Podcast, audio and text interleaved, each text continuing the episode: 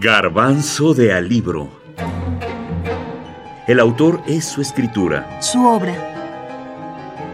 Elena Garro. Los recuerdos del porvenir. La novela. Empecé a escribir porque estaba en Berna con muy enferma y me empecé a acordar de mi infancia y entonces escribí los recuerdos del porvenir. Sí, la iba a quemar, porque no quería, pues no sé por qué, pero la quería quemar. Y la puse sobre la estufa.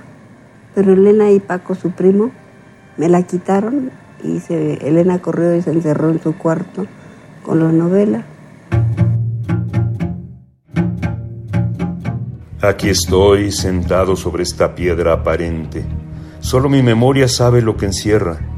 La veo y me recuerdo, y como el agua va al agua, así yo, melancólico, vengo a encontrarme en su imagen cubierta por el polvo, rodeada por las hierbas, encerrada en sí misma y condenada a la memoria y a su variado espejo. La veo, me veo y me transfiguro en multitud de colores y de tiempos.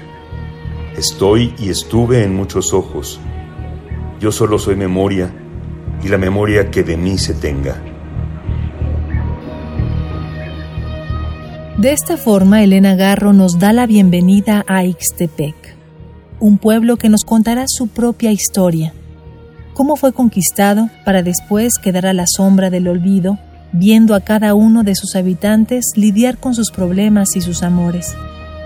Los recuerdos del porvenir es una novela de amores imposibles, tragedias y sobre todo una insaciable búsqueda de libertad. Siendo el debut de Garro en el mundo de la literatura, los expertos la catalogaron como una obra maestra, e incluso Octavio Paz dijo que era una de las creaciones más perfectas de la literatura hispanoamericana contemporánea.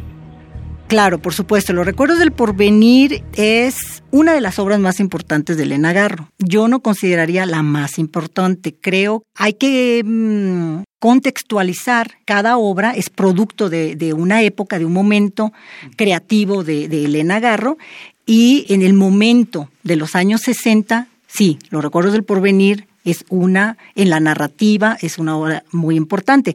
Pero para mí tan importante es por ejemplo, en los años 60, los recuerdos del porvenir, como la culpa es de los tlaxcaltecas, ¿no? El cuento.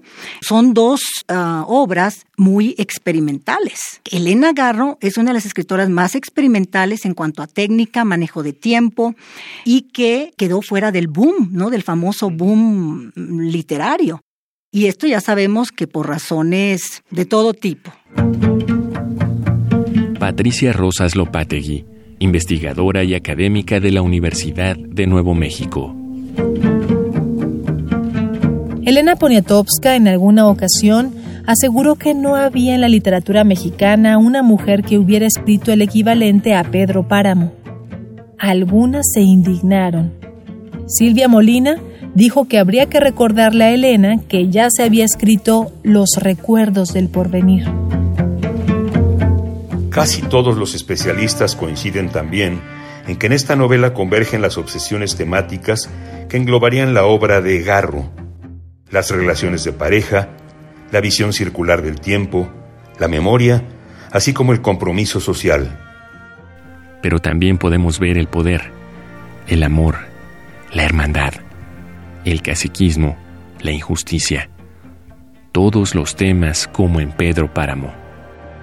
Elena Garro nos describe cómo es la cultura mexicana y todos los personajes dentro de ella. A través de ellos nos muestra las injusticias, el autoritarismo, la falta de libertad, la impunidad y el poder que se manejaban en aquella época, y nos damos cuenta de la vigencia de estas mismas situaciones. Si pudiera le echaba un borrón a toda mi vida. ¿No ves que no he hecho más que tarugadas? Yo podía haber hecho algo bueno, ¿verdad? Pero solo he hecho tonterías, porque primero fui muy majadera de niña, luego fui muy frívola y luego ya en la vejez muy buena.